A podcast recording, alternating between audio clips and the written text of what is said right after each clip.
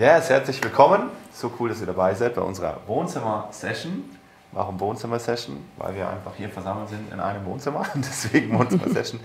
Aber so schön. Wir werden in den nächsten Einheiten einfach durch das Thema Leben im Geist durchgehen. Ein bisschen schauen, was bedeutet das, was heißt das. Paulus spricht ganz viel darüber. Ganz viele fragen sich, was genau meint er denn jetzt damit? Und ich nehme mich einfach ein bisschen mit rein. Was ist Leben im Geist? Wie funktioniert das? Wie läuft das? Und eigentlich ein bisschen die Frage, wie ist man eigentlich Christ? So, ne? Genau, deswegen schön, dass ihr da seid. Ähm, ihr dürft jederzeit Fragen stellen. Wir werden einfach drüber quatschen über die Themen. Ich nehme euch ein bisschen mit rein und äh, genau, es gibt keine doofen Fragen. Das heißt auch für euch, es gibt keine doofen Fragen. Das heißt, äh, wenn ihr es, egal in welchem Setting ihr das jetzt macht, stellt eure Fragen, geht rein, prüft die Sachen, schaut sie im Wort selber nach. Genau, richtig cool, dass ihr dabei seid. Yes. Für euch erstmal heute ähm, geht es mir darum, klarzustellen, es gibt im Christsein eigentlich zwei wichtige Themen, die geklärt sein müssen. Erstens, wer bin ich? Das heißt, das ganze Thema Identität. Ähm, und das zweite Thema, wo, wo ist meine Heimat? Wo bin ich zu Hause? Ja, das ist ganz wichtig, dass wir diese Fragen klar haben. Und für die meisten, jeder von euch würde jetzt wahrscheinlich sagen, ja, ist ja logisch und ist auch geklärt, aber ähm, wer von euch hat es auf dem Schirm, dass wir eigentlich eine Heimat in einem Königreich haben? Ja? Also Jesus ging umher und predigte das Evangelium vom Königreich Gottes Ne? Nicht unbedingt das Evangelium der guten Botschaft oder der, des Friedens oder der Freude oder der Sündenvergebung, das auch alles. Aber in der Bibel lesen wir, er ging umher und er predigte das Evangelium des Reiches Gottes. Ja, was genau heißt das jetzt für uns? Was bedeutet das für uns? Das wollen wir uns heute mal in Ruhe anschauen. Genau. Christsein ist was völlig Übernatürliches. Also jeder Christ hier, der hier sitzt, also immer, wenn du daheim gläubig bist, wenn du Christ bist, wenn du wiedergeboren bist, wenn ihr wiedergeboren seid, dann seid ihr ein Wunder. Okay, jeder wiedergeborene Mensch ist ein Wunder. Warum? Ähm, Nummer eins, bist eine komplett neue Schöpfung geworden. Das habt ihr bestimmt schon mal gehört, dadurch, dass du wiedergeboren bist, durch den Heiligen Geist getauft, bist du eine neue Schöpfung geworden. Das ist einfach passiert in dem Moment. Und zweitens, wir sind versetzt worden aus dem Reich der Finsternis ins Reich des Lichts. Und was das bedeutet, da schlagt doch mal bitte eure Bibeln auf, in Kolosser 1, Vers 13. Auch für euch zu Hause immer schön eine Bibel dabei haben, einfach gleich mitlesen anstreichen, reinmalen, Frage reinschreiben. Genau, das ist immer am besten. Yes. Wer es hat, gleich vorlesen. Einfach immer aufschlagen, vorlesen. Ich könnte es jetzt bei dir ablesen. Ja, ja kannst du, aber wäre nicht so authentisch, ne? genau. Kolosse 1, Vers 13. Hilf mir mal, Basti, wo muss ich dann? Ja, zu den Briefen. Äh, du kannst schon vorlesen, genau. Und dann. Ach ja. ja genau.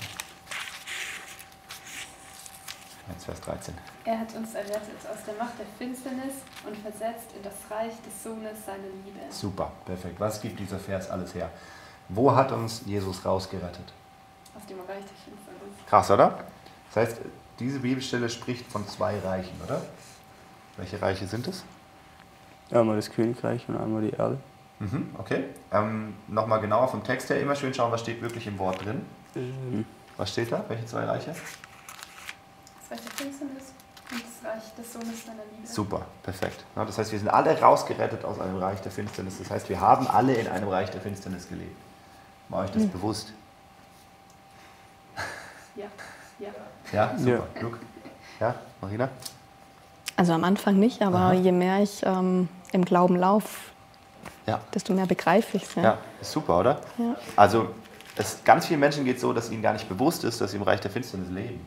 Ja. Oder gelebt haben selbst. Also viele Menschen bekehren sich und ihnen ist trotzdem nicht bewusst, dass sie im Reich der Finsternis gelebt haben.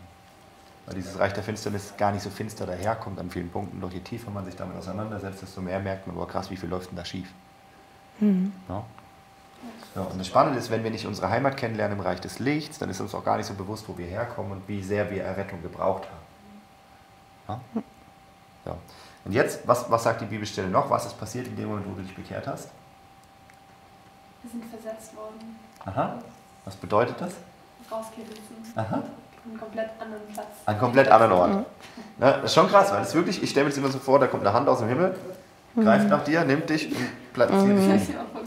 Mhm. Genau. Und was anderes, also das ist, genau das ist passiert in dem Moment, wo wir uns bekehrt haben. Und das Krasse ist eigentlich genauso, als würdest du von heute auf morgen jetzt einfach plötzlich versetzt werden, von hier aus Deutschland nach China. Und du wärst, zack, boom, wärst du in China. Na, was würde passieren? Also, wie wäre das? Stell dir das mal vor. Na, wäre ein komplett anderes Land, komplett andere Kultur, komplett andere Sprache, komplett anderes Finanzwesen, komplett andere Sitten, Gebräuche. Ja, du müsstest alles neu lernen. Mhm. Ja, deine deutsche Sprache würde dir nichts mehr bringen. Ja, also könntest du in China gerade auf den Markt gehen und was einkaufen? Nee. Schwer. Wird schwer, ne? Wird schwierig. Das ist schon krass. Und genau das Gleiche ist mit uns passiert in dem Moment, wo Christus reingekommen ist in unser Leben und uns errettet hat. Wir sind versetzt worden in ein komplett neues Reich. So, ne? Das heißt, das Problem, das wir dabei haben, ist, dass wir halt trotzdem noch irgendwo in Deutschland sind. Ne? Das mhm. heißt, unser Äußeres hat sich jetzt erstmal nicht so stark verändert, aber trotzdem sind wir plötzlich Teil einer komplett anderen Kultur, eines komplett anderen Reiches. Ja? So, jetzt, ähm, was machen Menschen, die in eine fremde Nation kommen? Ja, sie bilden was Eigenes, mhm. eine Subkultur. Also wenn wir jetzt alle zusammen gleichzeitig versetzt werden würden, mhm. ja, dann würden wir uns wahrscheinlich mhm. gemeinsam ein Haus suchen und dort erstmal wohnen. Ja, wenn jetzt 50 andere Leute noch dabei wären, würden wir uns in, in so einem Stadtviertel einnisten und würden sagen, okay, hier machen wir Little, Little Germantown in, in, in China ja, und würden unsere deutsche Kultur weiterleben, würden mit den Leuten wahrscheinlich auch untereinander weiter in Deutsch sprechen, würden zwei, drei Leute uns erwählen, die dann Chinesisch lernen, die dann für uns alles machen. No? Ähm, aber wir würden eine deutsche Subkultur in China gründen. Hm. Und genau das Gleiche machen wir als Deutsche im Königreich Gottes. Wir gründen eine deutsche Subkultur im Königreich Gottes. Wir nehmen unser Deutschsein und wir malen es fromm an. Und das ist krass, weil wir denken immer noch genauso Deutsch. Wir reden immer noch genauso Deutsch. Ich meine jetzt nicht von der Sprache her, sondern von der Kultur her. Und wir verkaufen das als Christsein. Geh mal nach, auf die Philippinen, die leben ein komplett anderes Christsein. Weil die leben ein philippinisches Christsein. Aber unser Ziel ist es nicht, ähm, einfach unsere Kultur unseres Landes zu nehmen und fromm anzumalen und dann so zu tun, als wäre das jetzt Christsein, sondern unser Ziel ist es, die Kultur des Königreiches anzunehmen, mehr und mehr. Ähm, vielleicht machen wir da einfach mal ein paar, paar Beispiele. Was sind denn so typische deutsche Sätze? Oder wie denkt man in Deutschland? Gott, du kannst alles haben außer mein Geld. Ja, zum Beispiel. Ne? So. Oder ähm, den Deutschen kannst du alles wegnehmen, außer ihre Bedenken. Okay, Bedenken haben sie am Ende immer noch. Ja. Ja? Also wie zweifeln und so, oh ja, ne, weiß nicht, und das nochmal, das müssen wir jetzt erstmal prüfen. Und so dieses blinde Vertrauen ist für den Deutschen nicht so einfach. Oder Sicherheitsdenken. Ja, die Deutschen sind die Weltmeister im Pauschalreisen buchen, weil die kann man stornieren. Ja? Ja? Und Deutsche verbringen auch etwa genauso viel Zeit im Schnitt damit Staub zu saugen, wie mit ihren Kindern zu spielen. Das ist krass. Also Ordnung, Sicherheit, mhm. Zweifel. Oder Skepsis. Sag mal Skepsis, nicht Zweifel, sondern Skepsis. Ne? Das muss ich jetzt erstmal bewahrheiten. Das ist typisch deutsches Denken. Okay? Und so denken wir Christen auch weiterhin. Ne? Gott muss ich jetzt ja erstmal beweisen, bevor ich ihm glauben kann. Nee, muss er nicht. Glauben funktioniert anders. Glauben funktioniert nicht so, dass du es siehst und es dann Realität wird, mhm. sondern du glaubst es und dann wird es Realität. Also du siehst es nicht und dann kannst du es glauben, sondern du glaubst es und dann wirst du es sehen. So funktioniert Glauben in der Bibel. Was im Wort steht, was im Wort Gottes steht, das sind Fakten, die wir einfach glauben dürfen.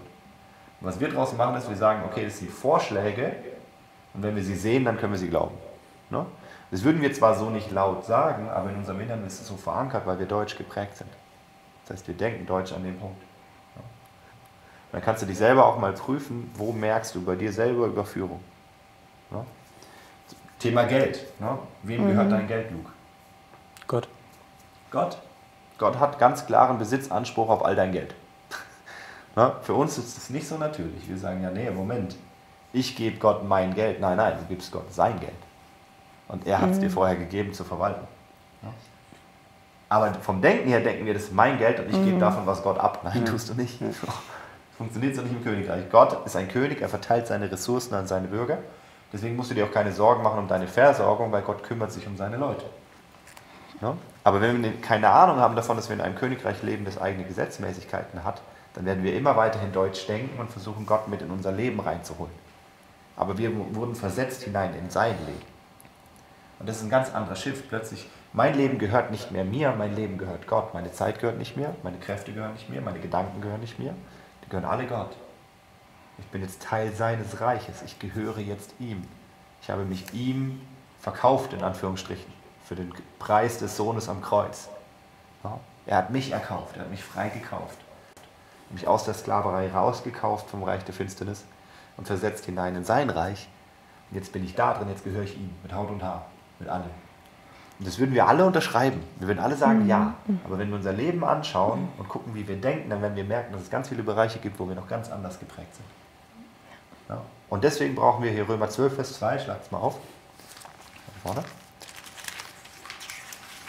Ja, Römer kommt nach Apostelgeschichte, für alle, die gerade Hilfe brauchen. Ja, Apostelgeschichte kommt nach den Evangelien und es ist alles im Neuen Testament. Ja, nee, ist super, weil es kann sein, dass wir hier Leute dabei haben, die noch nicht so lange dabei sind. Wir erwarten immer von Menschen, dass sie die Bibel schon auswendig kennen. Das ist kein Problem, wenn du so nicht alles auswendig kannst. Ganz easy. Genau, Römer 12, Vers 2. Mag jemand lesen? Und seid nicht gleichförmig dieser Welt, sondern werdet verwandelt durch die Erneuerung des Sinnes, dass ihr prüft, was der Wille Gottes ist. Das Super. Gut. Perfekt, Dankeschön. Reicht schon. Werdet verwandelt durch die Erneuerung eures Sinnes. Da kann man auch übersetzen, eures Denkens werdet verwandelt durch die Erneuerung eures Denkens. Jeder von uns braucht komplett neues Denken. Wenn du nach China ziehst, musst du anders denken.